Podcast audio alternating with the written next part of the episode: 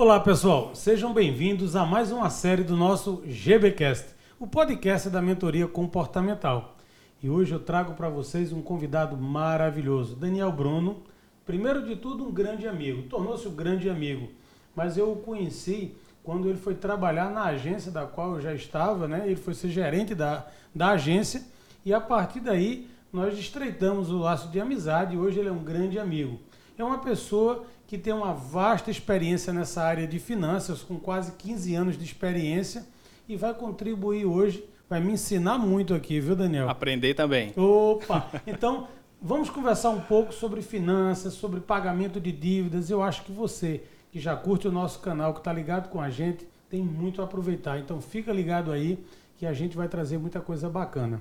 Daniel, seja muito bem-vindo. Obrigado, Gilberto. Ao podcast da Aventuria Comportamental. É um prazer enorme ter você aqui para a gente poder contribuir com essas pessoas que nesse, nesse momento de pandemia já enfrentam tanta dificuldade. Verdade, né? Passar para eles também um pouco dessa experiência, né? Orientá-los como lidar com todas essas situações que não é normal, né? A gente está passando por algumas situações a quais as pessoas muitas das vezes se veem assustadas, como resolver, como fazer, por onde começar.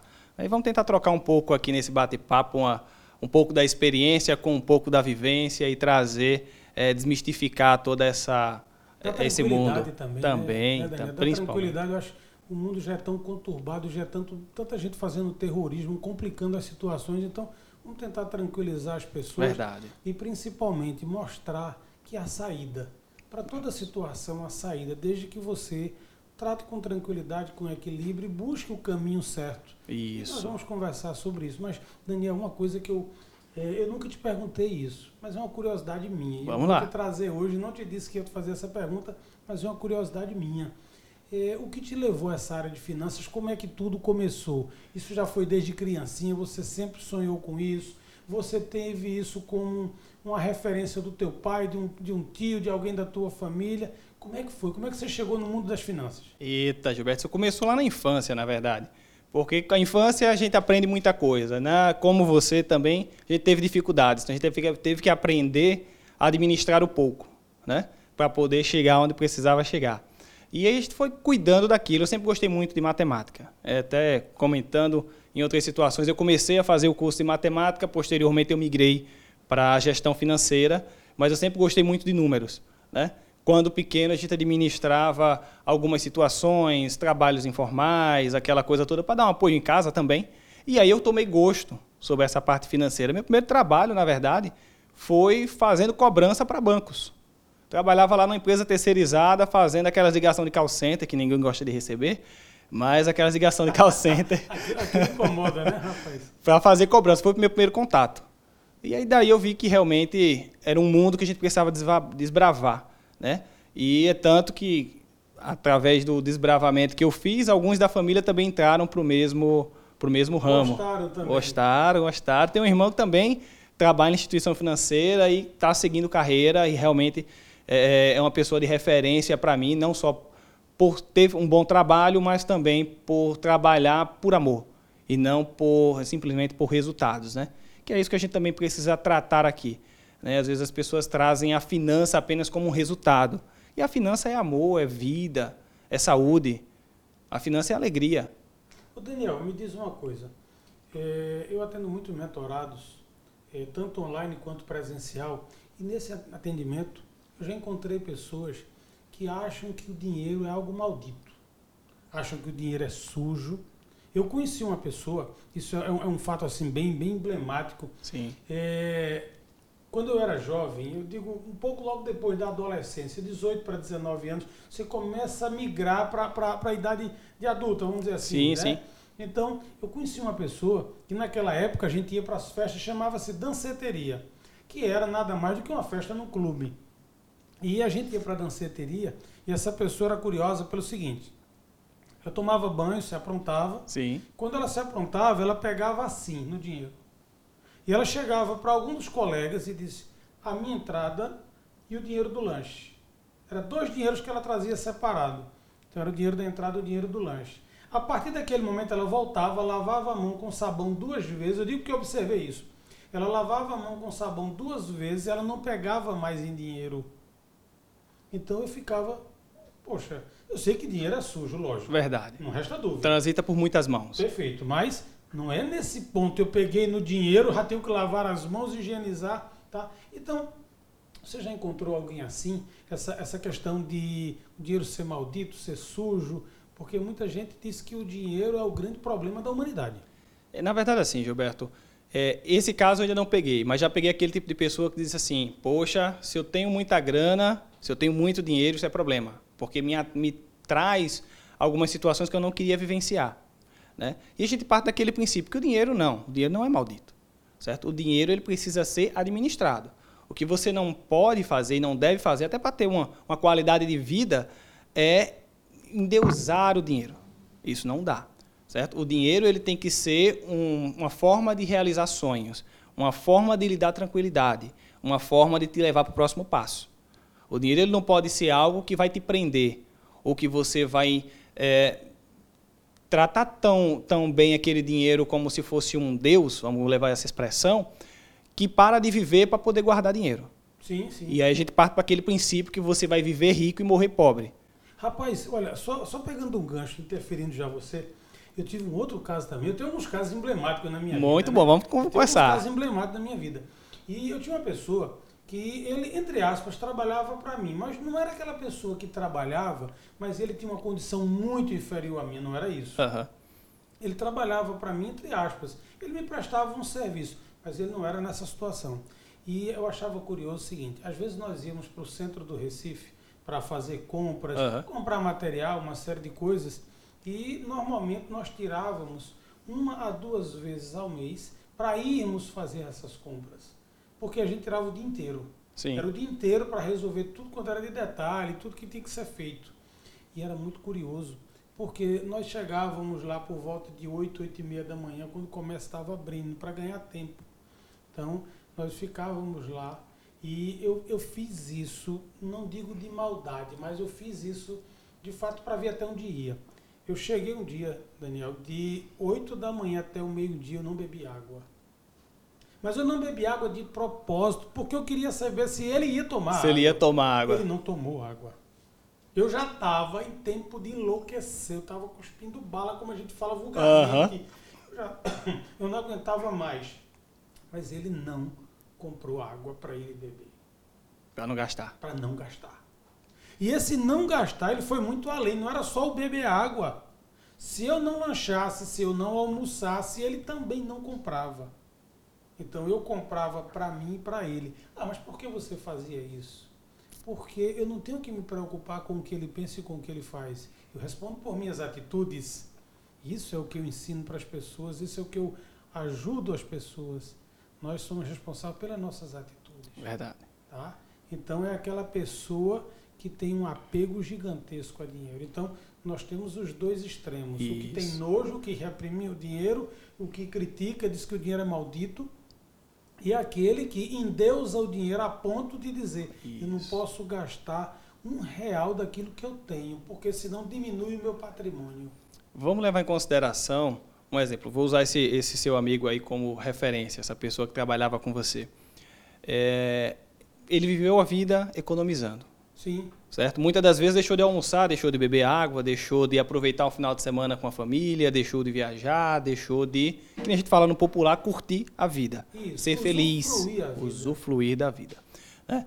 É, essa pessoa ela vai chegar numa idade a qual ela não vai poder mais fazer. Sim. Mas ela vai ter muito dinheiro guardado. Certo? E serviu para quê? Para que serviu?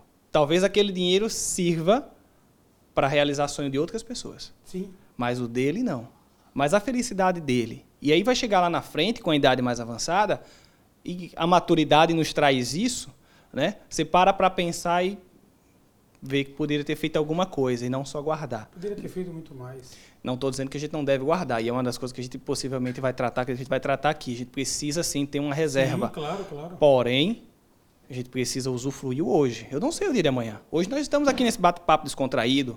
Eu não sei o dia de amanhã. Sim, então precisamos usufruir. A pandemia foi uma prova disso. As verdade. pessoas estavam vivas numa semana, semana seguinte já não existia mais. É verdade. Então o que foi vivido até aquele momento foi vivido. Então nós precisamos viver o instante presente, a nossa realidade. Aquilo que nós temos, Porque a maior dor do ser humano, ela está registrada no passado ou no futuro. Isso Não mesmo. existe dor no presente. Toda dor ela é fruto de um passado. Mesmo que esse passado seja um minuto atrás. Sim. Mas ele é fruto de um passado. Não existe dor no momento presente. Então o que é que acontece? O passado ele serve como experiência para que você saiba o que fazer, o que repetir de conduta e o que não fazer mais. o que não fazer. E o futuro ele serve para você fazer um planejamento. Agora o viver ele tem que ser o presente. É o hoje. É o É o agora. É né? isso que tem que ser vivido. né? Então, o dinheiro ele não é maldito. O dinheiro ele não deve ser encarado dessa forma. E já teve quem me perguntasse, Gilberto, o dinheiro ele traz felicidade? Não.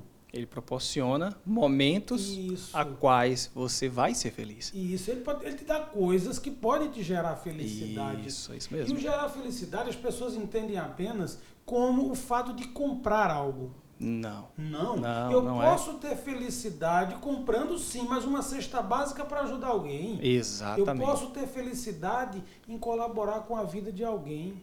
Isso mesmo. Isso sim. Então, não existe dinheiro maldito, existe dinheiro mal utilizado. É, a felicidade, na verdade, ela está dentro de você, do que você quer fazer. Pra, felicidade para alguns é comprar um carro do ano. Felicidade para outros é comprar uma casa. Felicidade para outros é largar tudo e fazer uma viagem. Sim, verdade. Felicidades para outros é ali, no centro do Recife, fazer algumas doações e cuidar de pessoas. Sim, é. Então, o dinheiro ele proporciona todas as situações. Sim, E o que é felicidade para você talvez não seja para mim. Então a gente precisa não endeusar e não menosprezar ou, ou não querer o dinheiro próximo. A gente precisa saber administrar. Administrar. administrado. Ele né? precisa ser Então, administrado. O dinheiro, quando bem administrado, ele pode ser muito bem utilizado. Sim. Agora, quando você administra mal, o resultado disso será você ficar mal. Isso. Independente de quanto você ganha, independente de quanto você não tenha. Importa, não né? importa. Existe um estigma que eu ganho pouco, não posso ser feliz. Isso. Não.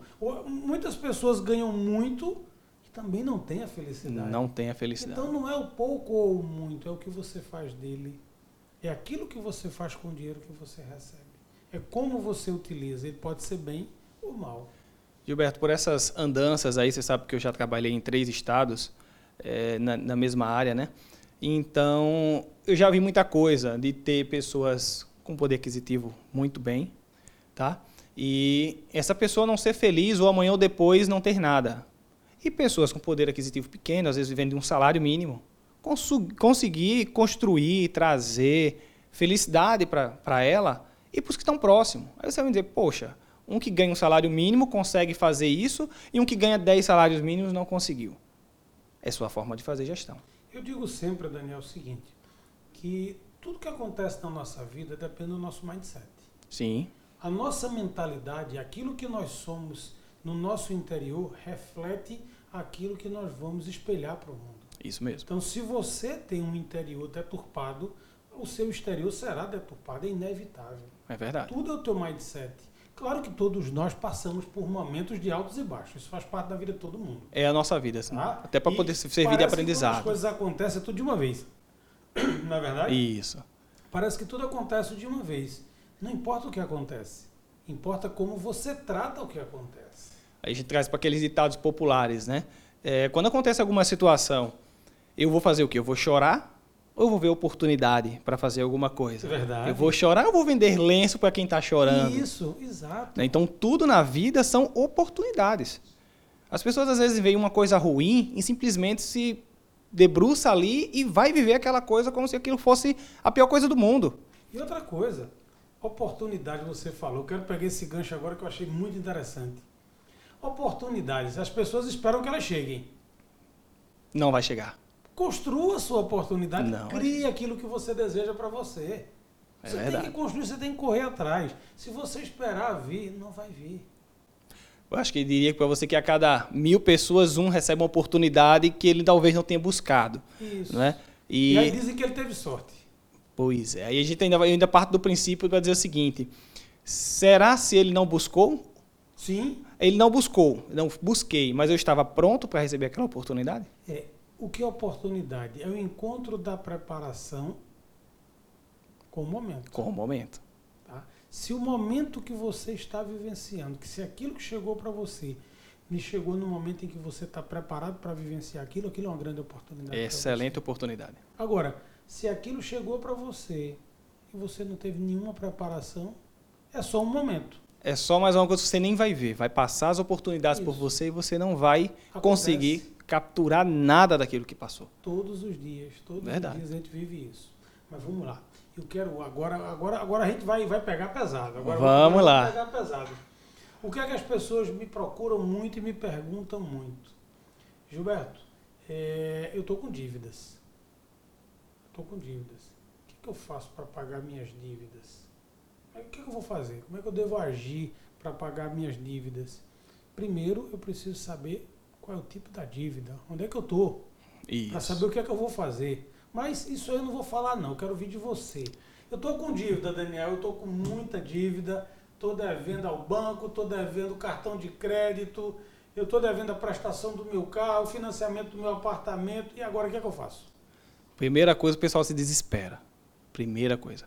Mas eu diria para vocês, calma, para tudo tem solução. E o primeiro passo é elenque todas as suas dívidas. Uma planilha, ah, não tenho, não tenho é, é, praticidade no Excel lá, pega uma folhinha de papel e coloca lá. O caderninho. O que que eu devo? O papelzinho de, o, o, papelzinho de pão. O que que eu devo? Quais são minhas dívidas? Quais são os custos dessa dívida? Você, poxa, Daniel, mas já está atrasado. Ok, mas cada dívida tem um custo, tem um preço, Sim. tem uma taxa de juros. Você precisa levantar isso. E a partir disso, você faz um planejamento financeiro. Envolveu todas aquelas dívidas. Primeiro passo, não deixe nada de fora, e quando você chegar para uma instituição financeira para fazer a sua negociação, seja o mais franco possível. Não esconda nada. Porque... Outra dúvida do pessoal, como é que eu vou lidar, né? Isso, porque às vezes chega ali na frente com o gerente, com a pessoa que está atendendo para resolver aquela situação e as pessoas fazem, ó, oh, porque eu tenho uma dívida aqui no seu banco. Ok, mas ele tem uma dívida no outro banco. Mas ele tem uma dívida com a agiota. Mas ele tem um cartão de crédito de uma loja. E se ele não fala isso para a pessoa que está atendendo, a pessoa só vai ver aquele mundo e vai resolver aquele problema. Não vai resolver o problema do cliente. Não vai resolver o problema do que chegou ali. É? As pessoas nas instituições financeiras estão orientadas a analisar, a fazer realmente uma gestão financeira, de forma rápida, prática. Exatamente esse papelzinho de pão. Vamos entender quanto é que o senhor ganha? Ganha um salário mínimo. Quanto é que você paga aqui? Ah, pago 30% do meu salário já. Porém, eu tenho mais 20% comprometido na instituição C, mais 10% comprometido com cartão Y. Vamos somar tudo isso. É possível fazer um alongamento de prazo? Normalmente, sim. É possível fazer uma redução de taxa, uma carência para que você possa se organizar? Tudo isso é possível. As instituições estão abertas para isso, Daniel? Estão, estão sim. Principalmente nesse período de pandemia agora, Gilberto, eu vi muito, muito. Eu vivenciei isso, na verdade, é, e trouxe muito para muitos clientes da instituição essa tranquilidade de um exemplo, o cliente está com um problema com a agiota, ou seja, ele já chegou lá no fundo do poço. Ele já não consegue mais crédito com as instituições Acho que financeiras. É todas as dívidas, né, Daniel? É porque assim, você não tem como negociar, né, Gilberto? É uma coisa que é ilegal, mas infelizmente acontece. Infelizmente acontece. As pessoas por desconhecimento, por despreparo e por desespero. Por desespero. Principalmente por desespero. E às vezes por vergonha, tá, Gilberto? Às vezes tem por vergonha. Eles não vão à instituição financeira com vergonha. E aí acha que é mais fácil, mais prático tomar um crédito com a pessoa que ofereceu de forma ilícita, de forma errada, e que está arriscando a sua vida. Né? A gente não sabe quem é aquela outra pessoa. A gente não sabe que forma aquela pessoa vai te cobrar. Ela não vai te flexibilizar como as instituições flexibilizam. Né? Então, sim. Te dá uma, uma, uma, moratória, vamos dizer assim, te dá um perdãozinho, isso. dois, três meses para você ganhar aquele fôlego. Será que ele vai fazer isso? Não, não vai. Infelizmente, não. Então, você arruma um problema. Mas nessas situações, que até não agora na pandemia, mas num passado não tão distante, eu tive a oportunidade de ajudar uma pessoa nessa, nessa circunstância, a gente conseguiu, através da instituição financeira, dar carência para a pessoa. Ela ficou sem parcela durante três meses. Durante três meses, o recurso que ela não comprometeu, ela conseguiu pagar essa, essa agiotagem, toda essa situação, que eu reforço e, e, e falo, não utilizem agiota não utilizem é o pior esse. Meio, é o pior caminho, né?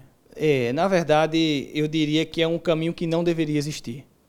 Porque não a gente sabe que é a realidade, né? Não é, não é que seja bom, não é que, que, que aconteça, mas a gente sabe que acontece. Infelizmente acontece. Acontece. Acontece. E aí essa pessoa conseguiu honrar, pagar a sua dívida que você tinha com fora, e após três meses ela começou a pagar a instituição financeira. Aí você diz, poxa, Daniel, mas ficou mais caro?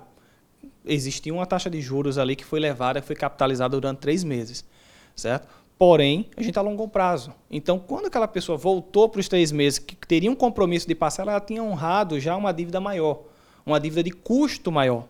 Né? E aí ela começou a pagar a instituição financeira e seguiu sua vida, ou seja, se reorganizou financeiramente. Porque às vezes as pessoas fazem, estou devendo a um cartão de crédito, aí vai no, no agiota, pega a grana do agiota para pagar o cartão de crédito. Porém, ele pegou o cartão de crédito e utilizou novamente para fazer a feira do mês. Final do mês ele tem que pagar o cartão de crédito que ele comprou para fazer a feira e o agiota que ele pegou o dinheiro. Ele não tinha dinheiro para pagar um cartão, agora como é que ele vai ter dinheiro para pagar dois? É verdade.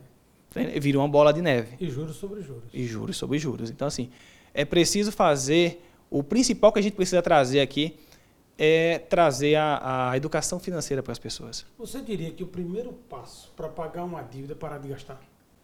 Sim, primeiro passo. Primeiro passo é parar primeiro de gastar. passo é parar de gastar. Parar de gastar. Concorda? É, concordo plenamente. Primeiro passo é parar de gastar antes de negociar, antes de ir para qualquer lugar. Pare de gastar. Porque se a torneira não fecha, você vai secar a caixa d'água. Imagina um balde furado.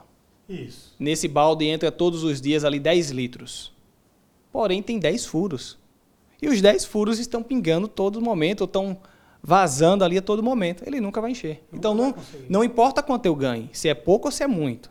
O que vale ali para mim vai ser tapar aqueles buracos. É uma analogia que eu gosto de utilizar. E aí eu vou tapar todos ao mesmo tempo? Não vou conseguir. Eu vou estancando um por vez até chegar, tirar o que seja fútil, tirar o que talvez não seja essencial para poder me reorganizar financeiramente e aí posteriormente poder usufruir da vida, poder até mesmo guardar um dinheiro, que às vezes as pessoas acham que por estar endividado não consegue ver luz no fim do túnel. E quando a gente resolve essa situação, as pessoas começam até a dizer, poxa, agora já dá para guardar 5% do que eu ganho, Um trocadinho, né? Já dá para ficar um fazer pouquinho uma reserva, fazer uma reserva, né? Que isso era, é primordial para qualquer pessoa, independente de quanto ganhe, tá, Gilberto? Sim, sim, sim. Entendeu? É porque tem o estigma de eu ganho pouco, eu não posso guardar dinheiro. Isso não existe.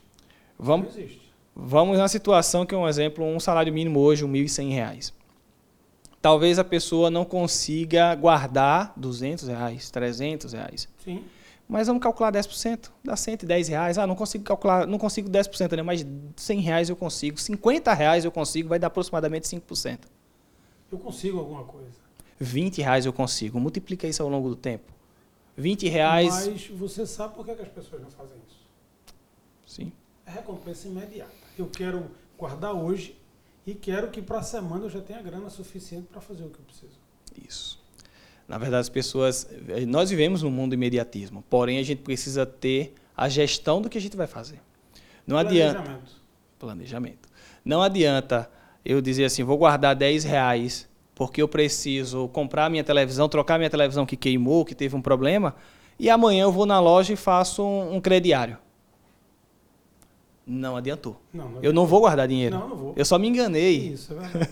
Né? Eu não vou guardar o dinheiro. Troquei Aí, seis por meia dúzia. isso. Aí fez o crediário lá em 12 meses. Pagou, terminou a televisão. Não está devendo a ninguém. Aí pega aquele recurso que ele pagava a televisão, 100 reais, e incorpora para gastar com outra coisa. Sim. Porque não já, opa, eu já tinha esse compromisso. Então vamos criar um compromisso agora de fazer o inverso. Em vez de ser reativo, vamos ser proativo, vamos guardar. Vamos continuar pagando a televisão? Vamos Isso. continuar pagando a televisão, não é verdade? A televisão custava 100 reais por mês, hein? Vamos continuar pagando a televisão? Se a gente coloca isso numa aplicação é, é, básica hoje, numa, numa renda fixa, numa situação garantido para as pessoas, ele vai ter aí no mínimo 1.300 reais por ano, dependendo da variação da taxa de juros. A gente coloca isso em dois anos, a gente está falando em torno de R$ 2.500, 3.000 reais. A gente leva isso a quatro anos, a gente está falando de 7 mil reais, 6 mil capitalizando os juros 7 mil reais. Opa, começou a fazer gordura. Isso. Mas É? o problema é que as pessoas querem para ontem. Os é o 100 reais. imediatismo. É o impulso do comprar ou é o imediatismo de ter o retorno. Isso, isso mesmo. Mas tudo tem que ser planejado, é passo a passo. É um pouco a cada dia. Isso. É isso mesmo. Que as pessoas, infelizmente, não fazem, até por, por não conhecer, por, por desconhecer ou por não ter sido orientada quanto a isso na infância. Né? O que eu acho que a educação financeira já está hoje em algumas escolas, mas deveria estar em todas, desde o primário. Mas é, é em algumas escolas, é bem algumas mesmo. É, em algumas. É bem algumas mesmo. Por quê? Porque hoje a gente não tem, eu diria que o quê? 1% das escolas hoje tratam a educação financeira? Muito pouco. É, é, Muito é um número pouco. quase inexistente. Se você dissesse que não tem educação financeira nas escolas, você estaria acertando. Por quê? Porque o que tem hoje não representa nada. É verdade. Não representa nada. E muitas vezes eh, o aluno pode até receber educação financeira na escola. Mas o pai é o grande referencial, a mãe é a grande referencial. É Então, verdade. Talvez aquilo que foi construído é desconstruído num passe de mágica. O que fica são os exemplos. Isso. Não adianta eu pegar a teoria aqui trazer para você uma teoria muito bonita, muito bem elaborada, e você não vivenciar isso no teu dia a dia. Sim. Você vai fazer o que você vivenciou. Você vai fazer o que você viu na prática, E principalmente vindo de pai, de mãe. que é a referência. pessoas que estão junto da gente, né? Porque são elas que são a referência da gente. Pois é. Isso faz muita diferença. Isso Muito, faz muita muito. diferença, né? Agora me diz uma coisa, Daniel. Pandemia, crise, a crise financeira, ela não começou agora. A pandemia não foi o resultado de crise financeira, tá? Mas todas as pessoas dizem que a crise, o problema é do governo, o problema é a alta do dólar, o problema é a pandemia, o problema é qualquer coisa. O problema da crise financeira, ela está dentro de cada um de nós. São as pessoas. Isso. É a população. Isso. Tá? Existem os erros da, da classe política, da classe Claro. governantes. Erros, até nós erramos, todos nós erramos. Isso, Existe isso erro mesmo. em todos os lugares. Todo mundo erra. Alguém podia fazer melhor? Concordo, Sim. mas a gente precisa fazer a nossa parte Isso. primeiro, para poder mudar o mundo. Se eu não faço a minha parte, como eu vou mudar? Porque as pessoas acham que eles têm que fazer primeiro. Não, quem tem que fazer primeiro é você. Seja você a mudança que você quer para o mundo. Exatamente. Tá? Se você espera alguma coisa das pessoas, comece a dar. Tá? A gente precisa primeiro ofertar alguma coisa para poder ter direito a algo. Se você simplesmente só quer, só quer cobrar, e o que é que você está ofertando? Tá? Todo crescimento ele tem que ser, tem que existir junto com aquilo que você faz. Então eu cresço e eu contribuo com aquele crescimento. Exatamente. Eu não posso crescer só para mim. Tá? Existem pessoas que, ao negociar qualquer coisa, eles querem as vantagens únicas e exclusivas para eles. Não pode ser dessa Não pode ser assim. Toda negociação ela implica em abrir mão. Alguém perde alguma coisa. Ou chega no. Na verdade, é eu não chamo nem de perda, Gilberto. Chegar num bom senso. O Isso. que é bom para você e é bom para mim. Isso. Não adianta, um exemplo, é, eu te comprar um veículo que você estava vendendo e depreciar o teu veículo e você ter prejuízo, o re- o dinheiro que você recebeu não dá para você nem quitar a dívida do carro. Sim. Mas é isso que eu digo. São pessoas que só querem ganhar para si. É verdade. Não existe esse ganho só para si. Todo ganho, para que ele seja efetivo e ele possa produzir efeito na vida das pessoas, esse ganho ele tem que estar atrelado a uma contribuição, a você gerar algum valor para a vida de alguém. Se você só ganha, é absurdo. Tá? É, é- é o lance do pedir desconto, do pichinchar, do negociar. Do negociar. Você pode chegar lá e negociar. Então, o cliente chega para negociar com você. Olha, Daniel, eu tenho uma dívida aqui e eu quero pagar. Então, o que, é que eu vou poder fazer? Como é que eu posso pagar? Tá? Então, o banco vai perder um pouco, de alguma forma, vai, nem que seja no alongamento do prazo. De Sim. alguma forma, existe uma perda que é inevitável. É flexibilizado de alguma forma, De né? alguma forma tem. Eu digo isso como perda, por quê? Porque aquela não era a proposta originária. Então, Sim. se a gente remodela a proposta, houve uma perda. Isso. Não era aquilo que eu queria. Mas, se eu olhar o contexto geral, vai dar para mim, aquilo ali vai ficar dentro de uma razoabilidade. Então, essa razoabilidade se aplica para ambas as partes. Isso, na verdade, o que você considera como perda seria uma projeção de ganho, uma projeção de receita. Isso. Então, eu abro mão de uma parte da receita para poder ser bom para ambas as partes. Isso, exatamente. É, é, o- é o que eu digo que alguém perde de algum lado. Isso, Tem isso mesmo. perder. Agora me diz uma coisa. Vou te, vou te dizer com meu, minha própria experiência, tá? Primeira vez que eu cheguei no banco, eu pe- pequenininho, não tinha nada, tá? Fui abrir minha conta corrente e aconteceu um fato muito curioso. Isso foi complicado. Eu abri minha conta, tudo certinho, e naquela época eu ganhei um talão de cheque. Eita. Talão de Era cheque. moda. Ô, cara, você abrir a carteira e ter um talão de cheque ali, era uma coisa fantástica, era status. E Sim. você, é inegável, eu abri minha conta no banco, eu tinha 18 anos de idade. E é inegável que um jovem com 18 anos de idade, ele tem um ego aflorado. Isso é natural. É natural. Depois Verdade. a coisa começa a equilibrar. Mas você jovem, você quer impressionar sua namorada, a boizinha, o namorado, então você quer mostrar que tem alguma coisa. Isso é normal, tá? Pra, pra, pra idade. Todos nós vivemos isso, não foi? Isso. Passamos por isso. E eu me lembro que eu fiz isso. Eu abri minha conta, ganhei meu talão de cheque na hora. Tá? Ganhei o talão de cheque na hora. E foi bem bacana. E aí eu cheguei no final de semana e passei três cheques. Eu me lembro como hoje. Quando chegou na segunda-feira, voltaram os três. Voltaram os três e eu, opa, eu fui lá no banco. Por quê? Uma das pessoas a quem eu tinha pago o cheque, naquela época era muito menor, a, Aham. a população muito menor, tudo mais. Eu estou falando, não vou dizer a idade não, né? Não, não, Ah, não é é, bacana deixa, deixa pra lá, É, pula essa mas- parte. Mas faz um tempo, faz um tempo considerável. E o que é que acontece? A pessoa chegou e disse, ó Gilberto, teu cheque voltou. Eu disse, como voltou? Voltou. Eu fui ao banco. E foi uma coisa bem interessante. Eu me lembro, a agência era pequenininha e tinha um balcão na entrada onde ficava duas moças que atendiam a clientela para abrir, abrir- abertura de conta. Sim. Ficava ali. Primeiro atendimento. Isso, ficava ali. Me lembro como hoje. A mesa do gerente ficava aqui do lado direito e ela ficava aqui. O gerente ficava de frente. Tá? Bom, e eu falei, questionei tudo isso. Ele foi lá e disse: olha, voltou por divergência de assinatura. Como divergência de assinatura? Aí, o cartão de autógrafo, que naquela época tinha uns cartõezinhos de. é- é- Era um, era um papel mais grosso, né? Uma fichazinha, Isso, né? uma Um papelzinho. fichazinha. E ela tinha deixado dentro da gaveta e ela não lançou. Situação complicada, viu? Complicado, rapaz. Então a minha experiência foi essa. E aí, qual foi a minha grande dificuldade? É isso que eu quero perguntar a você. Quando eu me dirigi para falar com o gerente sobre isso, podia falar com o gerente.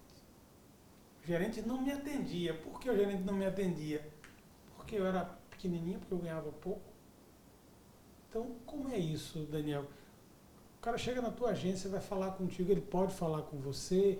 Como, como é que é isso? Ele, ele- ele tem acesso a você ou você fica lá e o, o funcionário filtra, ele não pode conversar com você, não tem direito a dar duas palavras, porque tem muita gente ainda que vive esse estigma, tá?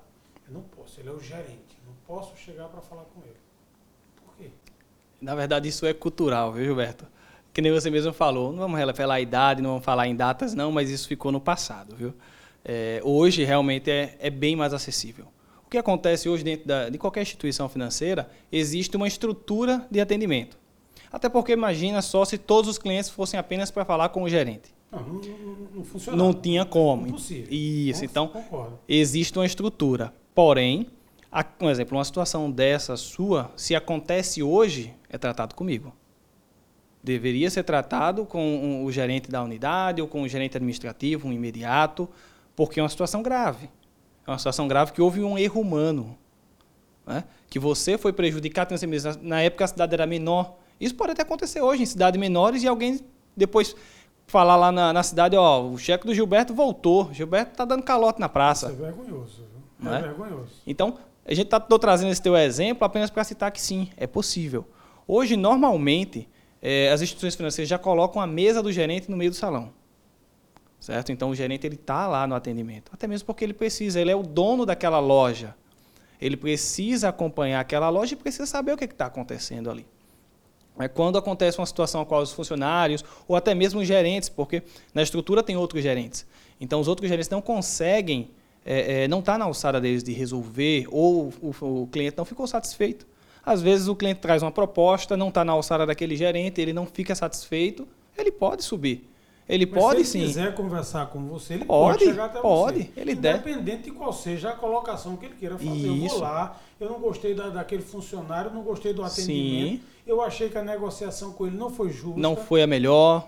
Ele pode chegar até Pode, você, não pode sim, pode. Qualquer pessoa, independente de quanto ele ganhe. Independente de Você quanto precisa ganha. ser correntista do banco daquela agência para poder chegar até você? Não, não. Essa situação de dizer assim, ó, é um Deus, fica ali intocável, isso ficou no passado. Tá? Qualquer um, inclusive um usuário, às vezes não precisa nem ter conta naquela instituição. Mas é um ser humano que precisa de um atendimento. Certo? E muitas das vezes o que ele precisa é aquele funcionário não conseguiu tratar da forma que deveria. E ele quer falar com o gerente, ele tem todo o direito. Do mesmo jeito que ele chega numa loja para comercializar alguma, para comprar alguma coisa, e se ele não ficar satisfeito, ele quer falar com o gerente daquela unidade, ele pode fazer a mesma coisa com as instituições, com instituições financeiras.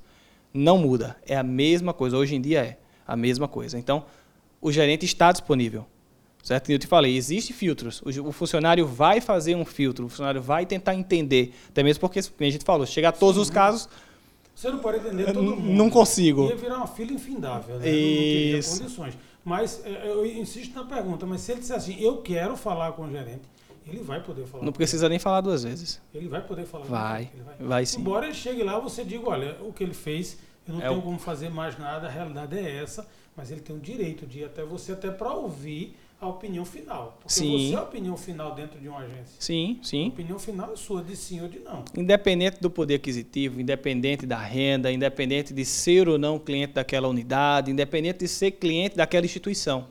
Ele está ali para fazer um serviço, um atendimento. Então, se não foi viável para ele, ele quer. E muitas das vezes, Gilberto, já aconteceu do cliente chegar e dizer: Ó, oh, não, mas eu só quero falar com o gerente da unidade.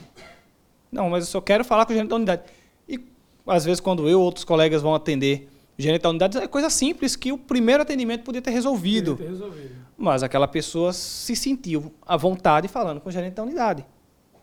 Problema nenhum. Tá? E isso não, não, não tem mais esse é, paradigma de dizer, não, não se fala com o gerente. É porque as pessoas mais humildes, aquelas que têm uma, uma rentabilidade menor, uma receita menor, ganham menos, elas têm esse estigma de achar que não podem ir para lá porque elas ganham pouco, porque elas têm um salário menor, porque elas não são correntistas do banco. É, às vezes é uma pessoa que recebe o seu INSS ali pelo banco, ele vai receber às vezes ali a sua, a sua parcela. Então, ele não tem aquela, ele acha que não tem aquela chance, porque ele não é um cliente em potencial, não é aquele cliente que ganha muito dinheiro, que ganha 10 mil reais, 20 mil reais, 30 mil reais. Ele ganha um salário mínimo. Sim. Então, quem sou eu para chegar lá? Às vezes ele está de sandália, ele está de bermuda, ele não tem nenhuma roupa melhor para vestir. Mas ele é um ser humano, ele pode e deve ser atendido igual a qualquer outro. Ele tem o direito isso de ser Isso mesmo. Exatamente. É, que eu falei e eu volto, isso ficou no passado. Eu conheço várias instituições financeiras, tenho vários amigos que estão na mesma instituição que eu, em outras instituições, e o padrão de atendimento hoje é muito parecido. Tá? Até mesmo porque no passado não existia um regulador, ou até existia, mas o regulador não era tão atuante. Né? Hoje as pessoas, além de saber das, ter, ter acesso às informações, a gente tem um regulador muito atuante que padroniza esse atendimento também, que dá as diretrizes desses atendimentos, né? que, que é o Banco Central. Então, o, o regulador ele acompanha esse tipo de coisa. Você vai dizer, poxa, Daniel, mas como ele acompanha isso? Ele olha a média de atendimento, ele verifica em visitas em loco. Mas tudo é número, né, Daniel? É estatística, né? Você pega números ali, você consegue mensurar o que está acontecendo. Né? Hoje, por números, você consegue mensurar. Se Gilberto for lá numa página na internet e pesquisar uma caneta, vai continuar aparecendo caneta para Gilberto durante algum tempo, aquele tipo de caneta que ele pesquisou. Isso são números, são estatísticas. Então, com estatística, a gente consegue transformar esses dados em informação. Uma informação que vai ser tratada. Então, tudo isso ficou no passado. Posso garantir para você. Se acontecer, é um caso fora da, da curva porque a gente sabe que sempre existem exceções, né? Isso, mas sempre não é. exceções, mas então hoje você me diz que qualquer pessoa pode chegar e conversar com você, independente do poder aquisitivo, de ser correntista ou não, de ser apenas um, um, uma pessoa que recebe o seu salário de INSS, não importa. Ele vai ter o mesmo tratamento mesmo. que teria aquela pessoa que é um empresário, um grande empresário, um microempresário, ele vai ter o mesmo tratamento, é isso? Isso mesmo, isso mesmo. Agora, vem cá, eu, eu, eu vou insistir num outro detalhe contigo aqui. Eu queria que você me dissesse se a gente pode colocar tudo num bolo só, ou se a gente deve separar isso aí. Vamos lá. Empréstimo. Certo. Estou devendo, eu fiz um empréstimo para pagar minhas dívidas. Esse empréstimo, fiz um empréstimo pessoal, fiz um consignado, como é que é isso aí? É, como é que eu devo pagar minhas dívidas? Um empréstimo, um consignado, é, eu devo usar o cheque especial, eu devo tirar aquele limite de saque do cartão de crédito. Qual é o melhor caminho para eu fazer, para eu pagar uma dívida? Se eu chego para você hoje e digo, Daniel, eu estou devendo 10 mil reais. Estou devendo 10 mil reais, eu preciso quitar minhas dívidas. como é o passo a passo. Eu queria que você me falasse o passo a passo de uma pessoa que chega hoje devendo 10 mil reais na tua frente, sentou para você e disse isso. O primeiro passo que a gente vai fazer, Gilberto, é entender que dívida é essa.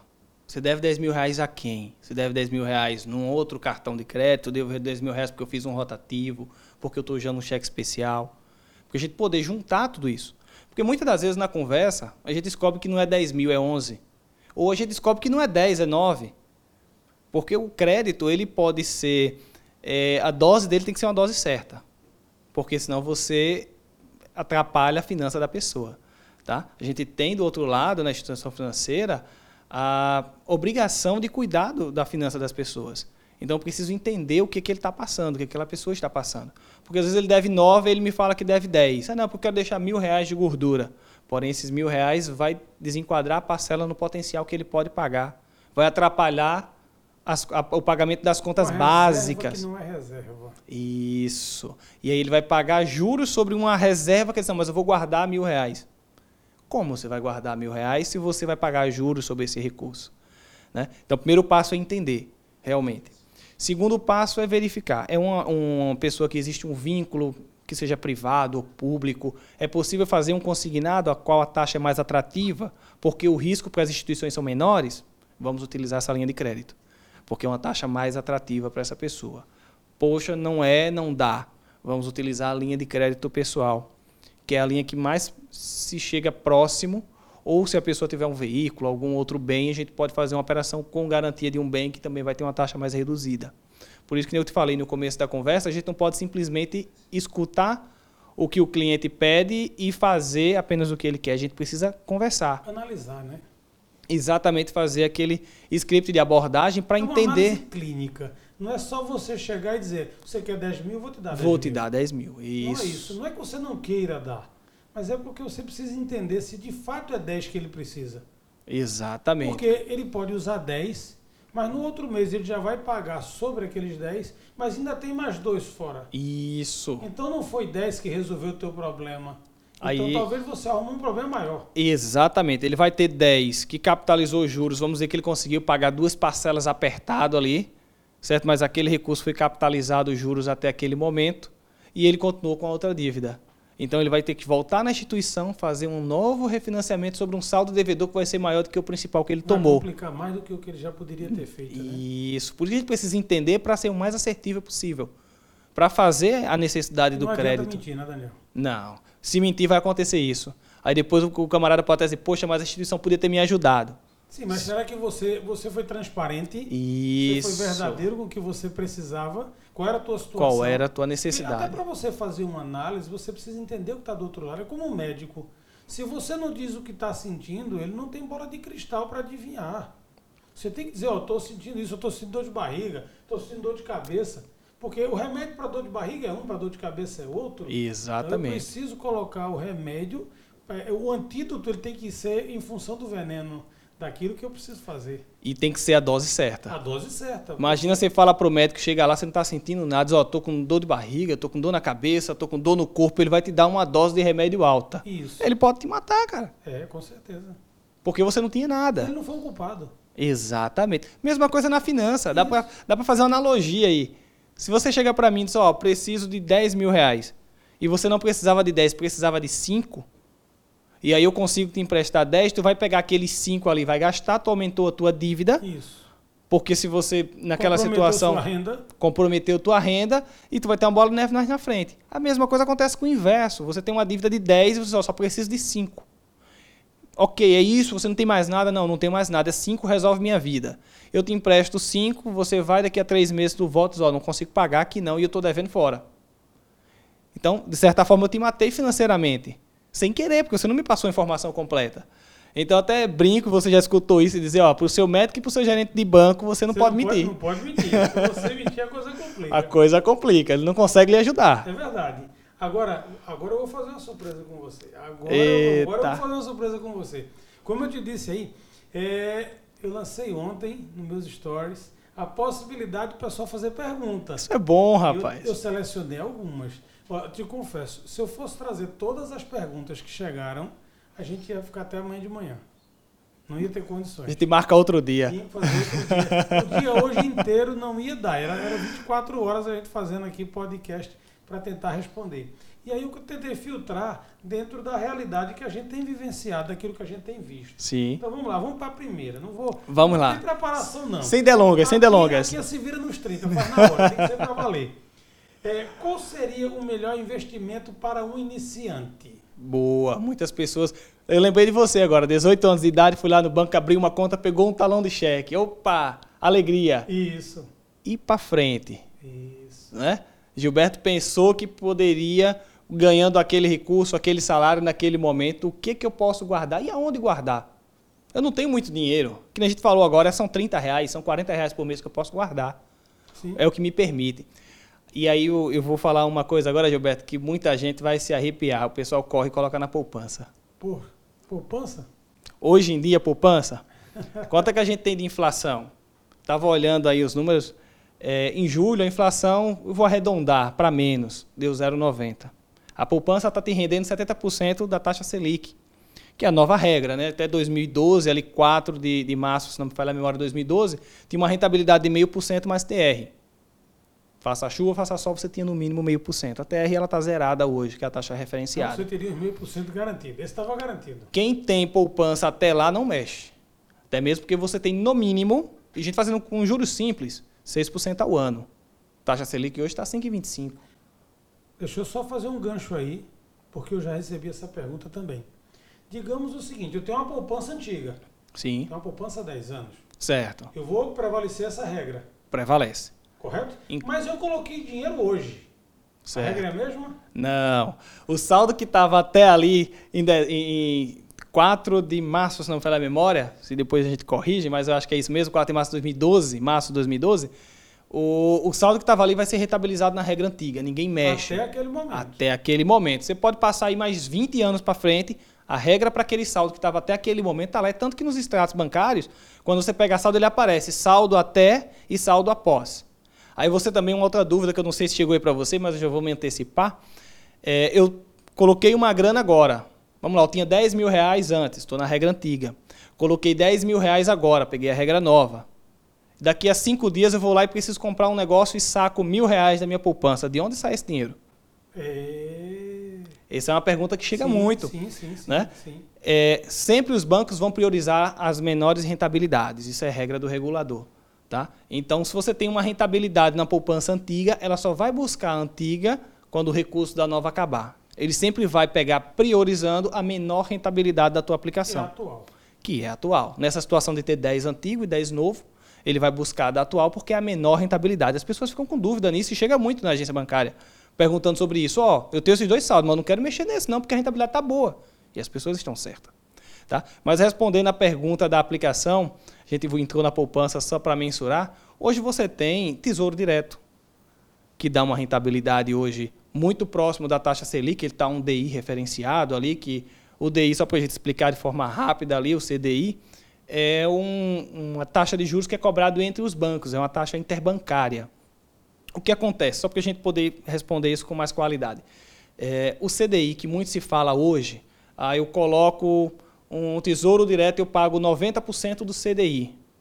É muito técnico, eu diria, para quando a gente fala com pessoas que não têm tanta instrução, que não vivem esse Sim, mundo. sim, sim. né? Então, quando a gente fala nisso, eu estou falando de uma taxa de juros, que a taxa de juros ela é calculada pelo é, cálculo de, de empréstimo entre instituições financeiras. As instituições financeiras ela não podem finalizar o dia negativo. Um exemplo, eu tenho um banco A e o banco B. O banco A tem em caixa mil reais. Gilberto foi lá e pegou no banco A dois mil reais emprestado. O banco A só tinha mil. Ele entregou para Gilberto, ele ficou negativo mil reais. Chegou no final do dia, ninguém foi fazer depósito no banco A. Ou seja, o banco A ele ficou negativo mil reais. Porque ele emprestou para Gilberto dois mil e ele não tinha. Certo? O que, que ele tem que fazer? Por é regra do regulador, ele precisa fechar o caixa dele. Tem que zerar. Não dá. Ou positivo, negativo não pode ficar. Ele tem algumas formas de fazer isso. Uma é pegar com o regulador, porém o regulador vai penalizar ele. Uma outra é pegar com um banco, com outro banco, e aí chegar no banco vizinho e dizer, ô banco vizinho, me empresta mil reais aí que eu preciso eh, fechar meu caixa. Tu tem mil reais sobrando? É outro banco diz, opa, tenho mil reais sobrando. Empresto para você. Aí, opa, que legal. Opa, mas peraí. Me paga uma taxinha de juros. Certo? Então ele empresta para aquele banco e outra coisa. No dia seguinte, ao amanhecer do dia, você me devolve o recurso. É assim que funciona. Certo? certo? Isso para fechar as duas contas, para a gente poder fazer uma forma geral. Então, isso é a taxa do CDI que é calculado, que chega muito próximo da Selic, acompanha praticamente a Selic. Certo? Por isso que as pessoas confundem Selic com CDI. É muito próximo, né? Muito junto. Isso, é porque são, é a, ba a base da taxa de juros que os bancos utilizam para emprestar de um para o outro.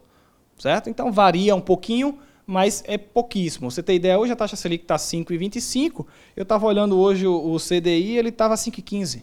É, é muito, muito próximo. A diferença é muito pouca. Muito próximo. Por há, há essa confusão. Né? Isso. E aí, trazendo o CDI, quando a gente estava falando Tesouro Direto. Tesouro Direto hoje é possível fazer aplicação a partir de R$ reais. Aí você diz, poxa, mas está muito distante. Como eu faço isso? Hoje está tudo disponível no app da tua instituição. Está lá disponível LCI, LCA, que aí já são com valores mas um pouco isso, mais altos. Daniel, mas isso é um problema nós temos hoje o Pix. Isso. O Pix veio para renovar a forma de pagamento. bancárias, forma de pagamento, tudo mais. Daniel, a grande massa de pessoas aí hoje, às vezes não sabe fazer um saque no caixa eletrônico. Ele não sabe fazer um pagamento. Sim. Ele não sabe. Você fala Pix. Assusta. Assusta, já, já, já complicou o negócio. Tá? Então, quando você diz assim, entre no aplicativo do teu banco. Aí eu vou dizer para você, tem outras formas. Você pode ir até a agência bancária, que alguém vai te ensinar. Ele vai fazer, fazer. com você. Sim, sim. Né? Vai abrir teu aplicativo com Pelo você. É a primeira vez, né? Isso. Mostrar para você aonde está aqueles produtos. Certo? Da mesma forma, ah, mas eu tenho uma idade mais avançada, não quero sair de casa todas as instituições têm uma central de atendimento ao cliente. Sim. Certo? Eu não estou falando do saque, eu estou falando da central de atendimento para tirar dúvidas. Certo. certo. Então você vai ligar nessa central de atendimento para tirar dúvidas, vai logar lá com o teu usuário e senha, que é a tua agência e conta normalmente, e a, e a tua senha, e vai cair no atendente, e o atendente vai fazer contigo por telefone. Ó, vai em campo Y, Z, H, é aqui que funciona. Essa é uma forma de, de fazer e das pessoas também aprenderem. E só para saber, Gilberto, o Tesouro Direto é um deles, que dá para aplicar com recurso pequeno. O próprio CDB, hoje, principalmente nas corretoras, na, nas empresas ligadas aos bancos, que os bancos hoje, 100% deles, eu diria, têm corretoras junto, eles têm CDB, que nada mais é que aquela mesma intenção que eu estava falando para você. Um banco precisa de dinheiro, do mesmo jeito que o governo precisa de dinheiro e emite título do governo uhum. para captar. O banco precisa captar dinheiro, ele pode emitir CDB que é cédula de, de, de crédito bancário, certo? Um direito bancário, interbancário. Então ele emite isso e diz: Ó, oh, Gilberto, me empresta teu dinheiro e eu vou te rentabilizar Y. Sim. Tá? E hoje a gente tem CDB aí a partir de 100 reais. Que você pode. Tem CDB que rende 100% do CDI. Ou seja, independente do que você ganha, você tem uma, uma alternativa. Tem, tem. E hoje as alternativas são esses DI. Tá, Gilberto? Poupança hoje não é. Até a Selic chegar até 8,5%, a melhor opção hoje para quem é perfil conservador, a gente está falando de poucas, pouca, pouco recurso. É aquele, aquele, aquela pessoa que não tem muito recurso e tem medo de perder o pouco que tem. Isso. E com justa razão, né? E com justa razão, com exatamente. Justa razão. As e... pessoas não podem estar tá perdendo. Hoje em dia, para ganhar, está dando trabalho. Eu vou perder o pouco Muito. E aí a gente ainda passa do outro princípio. O camarada vai dizer, Gilberto, mas eu coloquei esse dinheiro no banco Y, certo? Ele me garantiu que ia me rentabilizar, só que esse camarada abriu falência. E agora, cadê meu dinheiro? Né? É um outro problema. Que aí é um outro problema. Porém, hoje a gente já tem o fundo garantidor, que ele vai garantir esses recursos até 250 mil reais por CPF, por instituição. Esse fundo garantidor garante. Aí você vai dizer, mas quem é esse camarada? Essa foi um, uma entidade, vamos chamar assim, uma empresa que foi criada lá em 1995, se não me falha a memória, para garantir os depósitos, certo? Então ele garante essas situações, ou seja, até 250 mil por CPF, por instituição. Tá? Ele garante por quatro anos até um milhão, limitado. Um exemplo, Gilberto aplicou no, no banco A 100 mil reais, o banco faliu, ele garante para você. No, dia, no ano seguinte, no ano 2, aplicou 100 mil reais, o banco faliu de novo, muita sorte. No terceiro, no quarto. Durante quatro anos, até um milhão de reais, limitado a 250 mil, certo? Por CNPJ ou CPF, naquela instituição ele vai garantir. Ou seja, aquele dinheirinho que você guardou suado, você tem 5, 10 mil reais ali, vai estar tá garantido. Você vai receber, não perdeu, né? Mesmo que aquela instituição entre em falência. Uhum. Vamos para a próxima aqui. Cartão de crédito. É melhor comprar à vista ou parcelado? É o rotativo ou parcelado? É, rapaz. Eu diria uma coisa, o cartão de crédito, ele é a melhor forma de pagamento desde que você saiba utilizar. E o que eu sempre digo, use com moderação. O cartão de crédito ele dá um potencial de compra que você não tem. Você, tem um, você ganha um salário mínimo, você tem um, um cartão com limite de 5 mil reais. Eu chamo de antecipação de sonhos. Você antecipa um sonho, mas ele pode virar um pesadelo. Pode virar um pesadelo. exatamente isso. Pode virar um pesadelo e um pesadelo caro. Isso. Muito caro. Então, assim, comprar à vista ou parcelado? Depende muito daquela conversa que a gente estava tendo há pouco, negociação. Negociar com a instituição que está vendendo aquilo para você, com a loja que está vendendo. Eu tenho diz-desconto à vista, aí o camarada eu dou 5%. 5% não é desconto. Não é desconto. Não é desconto. É o que ele ia ter de, de taxa de administração é, ali. Administrativa do cartão. Certo? ele vai te dar um desconto, você tem recurso. Você tem um recurso para comprar à vista. Por que, que eu vou usar o meu cartão de crédito? Se você tem recurso e você tem gestão financeira, esse recurso vai continuar guardado, usa o teu cartão de crédito se você não tiver desconto. Sim. Por quê? Tu pega aquele, aquele item, parcela um exemplo em 10 vezes, não tem juros para você, é o mesmo preço de pagar à vista, tu pega o dinheiro daquele recurso e aplica num CDB. Isso, e você vai ter uma rentabilidadezinha. Exatamente. No final, aquele dinheiro, você vai ter uma sobrinha dele. Exatamente. É Além disso, você ainda ganha aquelas pontuações, as, os brindes, né? Que você pode trocar por passagem, é por viagem. É, é o valor, valor agregado. agregado. então, essa é a forma. Tem que, tem que analisar. Sim, sim, sim. sim. Mas, se tiver recurso Isso. e tiver o controle financeiro, guarda a grana e compra parcelado. Se tiver um desconto bom, compra à vista. Com certeza. Vamos lá. Em que casos eu posso procurar o gerente do meu banco? Qualquer caso. Qualquer coisa. Qualquer caso. Qualquer dúvida, qualquer situação. Aquilo que a gente estava conversando. Dívida, né? Não só para dívidas. Né? A gente recebe muitas pessoas dizendo assim, ó, eu quero realizar um sonho, que já aconteceu comigo. Eu quero realizar um sonho. Eu disse, vamos lá. Não, eu não tenho nada, mas eu quero comprar uma casa. Como é que eu faço? Acontece. E ele só queria falar comigo porque na hora ele só encontrou como aquela pessoa como uma referência maior dentro daquela unidade que poderia instruí-lo. Né? E a gente foi conversar, ponderar. Nessa situação até eu sugeri para a pessoa, ela, ela me falou que não tinha um, uma... É, uma situação de, de, guardar dinheiro frequentemente, não tinha, hábito, né? o hábito, isso, era essa palavra que estava fugindo não tinha o hábito de, de guardar dinheiro frequentemente, eu até sugeri para ele, então faça uma previdência privada. Não, mas talvez não quero aplicar. Você então faça um consórcio. Porque são formas de você forçar uma parcela, entre aspas, e você cria uma responsabilidade mensal. Claro que tem que ser avaliada as situações. Se você faz é, uma aplicação, um exemplo, através de uma previdência privada, ali mensalmente, você vai criar um recurso e você não vai ter despesa, vai ter rentabilidade. Se você faz via consórcio, você vai ter uma taxa de administração. Aí você, é aquela que a gente estava conversando. Qual é o seu planejamento? É comprar 100% à vista ou é juntar uma grana e participar, um exemplo, de uma assembleia, dar um lance, alguma coisa? É isso que a gente precisa analisar. Entrada, né? Como a gente chama vulgarmente, eu vou dar uma isso, entrada. vou dar uma entrada. Então, talvez seja o consórcio, seja mais viável do que um financiamento, né? que também precisa ser analisado, tá, Gilberto? Às vezes as pessoas só levam em consideração o imediato, dizer, eu vou fazer um financiamento, ou vou fazer um consórcio, ou vou fazer aquilo, e não calcula. E nem sempre, nem sempre, as, a, a situação de financiar é mais barato ou mais caro, e nem sempre o consórcio é mais barato. Depende muito da situação. Precisa, Na ser, realidade, né? precisa ser analisado o custo financeiro, né? o custo total, para a gente poder analisar isso aí. Bom, você agora deixou prejudicar essa pergunta. Eita, foi? Bacana. Ó, gerente serve só para resolver problemas? Não. Não. Serve para ajudar, para aconselhar, para orientar. Isso. Então não é só para resolver problema, né?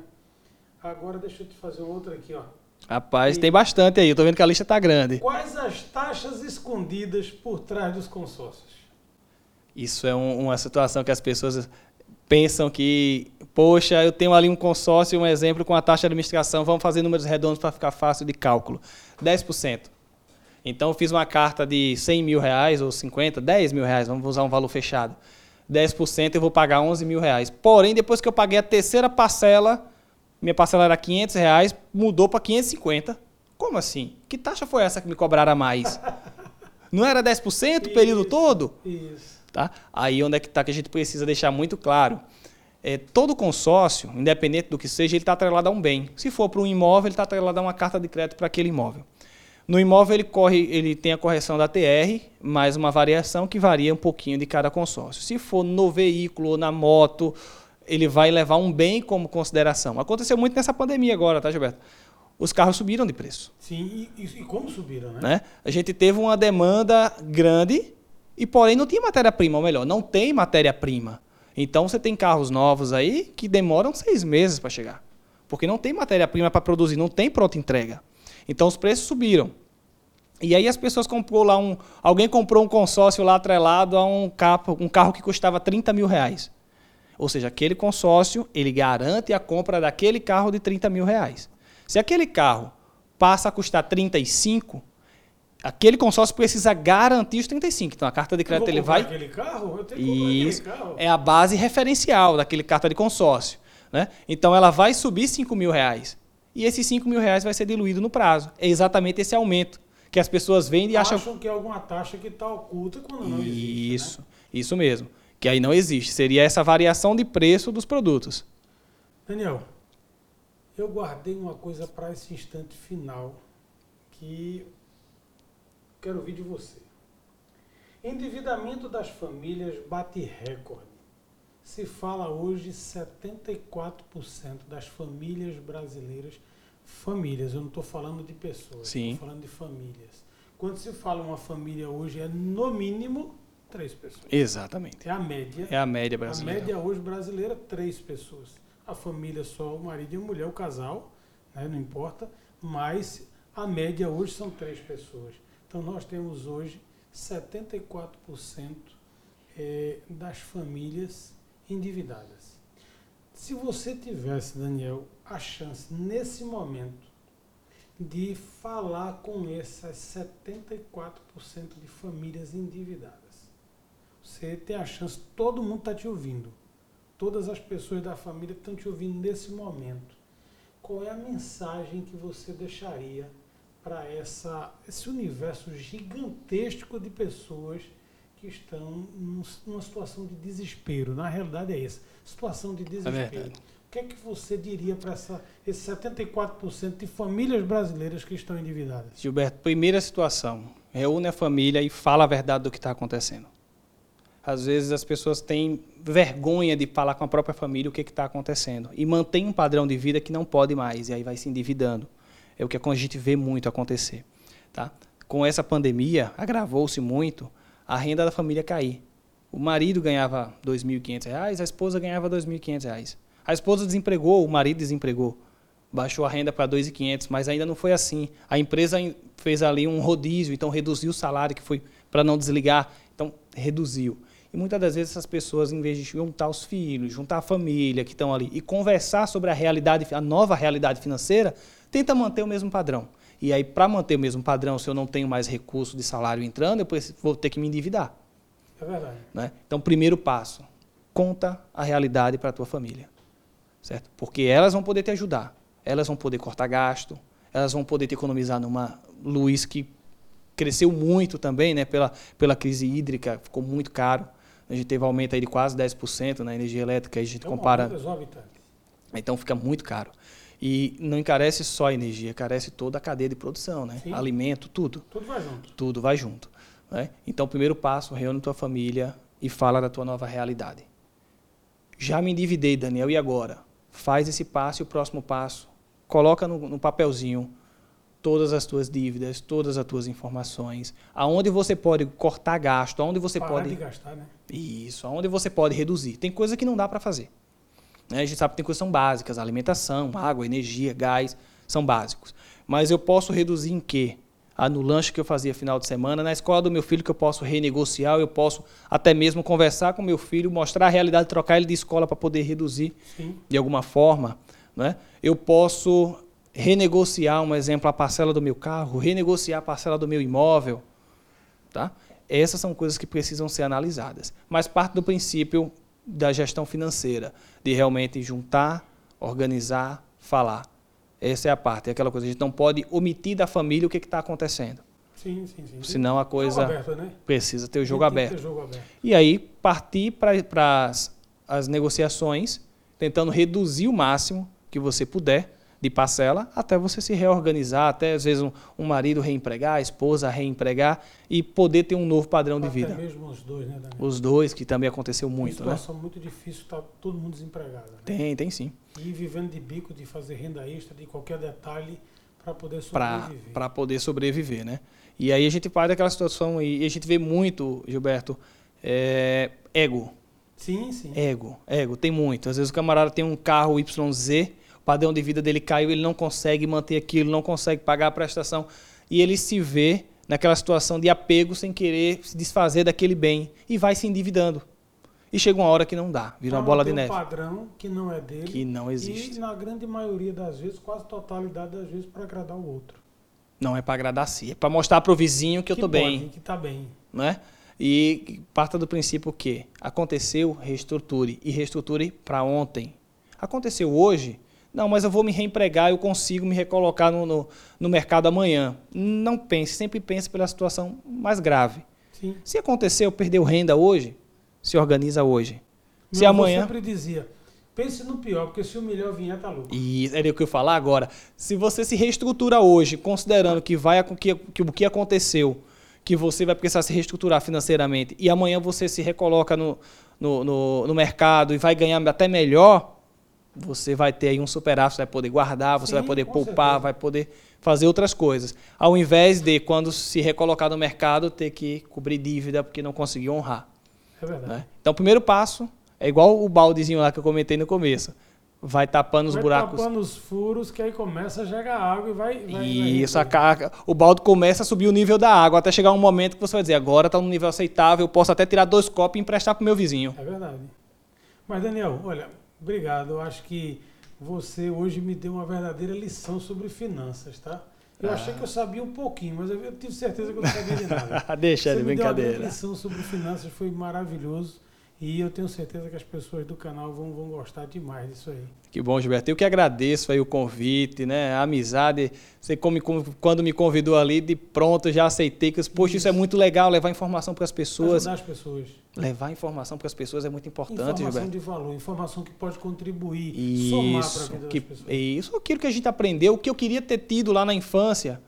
E hoje a gente pode falar, a gente não está falando só com adultos, muitas vezes a gente está falando com a família toda em É casa. verdade. Né? Às vezes a gente está ali, o pai está escutando, a mãe está escutando e o filho está brincando e escutando. A gente acredita até, as- é, é, a psicologia fala muito nisso, que o que você ouve de forma secundária não é a tua atenção principal, mas teu cérebro grava. Grava com certeza. Não é? Então, certeza. no momento em que você for ver aquilo, você vai lembrar. Você nem sabe de quê. Poxa, mas eu já vi isso em algum canto. Não, você não viu. Você escutou alguém comentando ou falando. Então, a gente termina atingindo. E se a gente atingir a massa hoje da população, que são jovens, adolescentes, a gente vai ter um país bem mais estruturado para o futuro, porque eles vão ter a noção do que é gestão financeira. Não é? De Com que certeza. Que é o principal hoje. é o né? principal hoje, né? Mas começar a ter uma vida sólida e ter, se pensar de fato num crescimento, numa realidade diferenciada para o amanhã. É A verdade. gente planta hoje vai colher amanhã. E uma coisa, Gilberto, que eu queria só adicionar aqui antes da gente finalizar, é sempre pensar na sucessão. Sucessão não é só para empresários, sucessão não é só para pessoas bem-sucedidas, não, financeiramente que eu falo. Sucessão também é para o assalariado, Sim, é verdade. tá? E aí a gente tem eh, várias formas de sucessão, A certo? principal delas é o aprendizado, né, Daniel? Essa é, a maior é a base, é a Essa base. é a maior sucessão. É a Porque base. com o aprendizado você tem tudo. Não adianta você deixar riqueza e não deixar o legado do aprendizado. Aquela riqueza vai ser gasta e aquela pessoa vai viver pobre. Verdadeiro. Agora, o inverso é muito verdadeiro. Não adianta você é, dar, chegar para. Ou melhor, é melhor você colocar todo o estudo e toda a educação num- numa pessoa jovem, mesmo que você não deixe recurso, porque ela vai ganhar muito recurso, porque ela Ela aprendeu gerar como, recurso. como fazer. Com né? certeza. Quantos casos a gente não vê aí, né, de pessoas muito humildes e tem um filho que se dá muito bem, que vira doutor, que vira advogado, bom, é bem sucedido Eu tive financeiramente. exemplos desses na faculdade. Pois é. Tive exemplos desses na faculdade de alunos meus, de pais humildes, mas humildes mesmo, e conseguirem Pois é. alcançar e chegar lá. Isso foi por causa da base familiar. Sim, com certeza. É. Mas, Daniel, muito obrigado. E para você que acompanhou mais este podcast aqui da mentoria comportamental. Eu quero deixar para você aqui que nós estamos fazendo semanalmente esses podcasts, sempre com convidados de temas maravilhosos, pessoas fantásticas que vão somar na vida de vocês, na minha vida principalmente. Eu sou felizado de ter Daniel e muitos outros aqui que trazem conteúdos e trazem coisas importantes que agregam na nossa vida. Então, se você gostou desse conteúdo, curte o nosso canal, compartilhe com aquelas pessoas que você sabe que estão endividadas, que não sabem como negociar suas dívidas, que estão meio perdidas. Compartilhe com eles, ative o sininho para que você continue recebendo as atualizações de tudo aquilo que a gente postar para vocês, tá bom? E vamos lá, se liga aí que vai vir muita coisa boa. Esse nosso podcast, o GBcast, ele está só começando.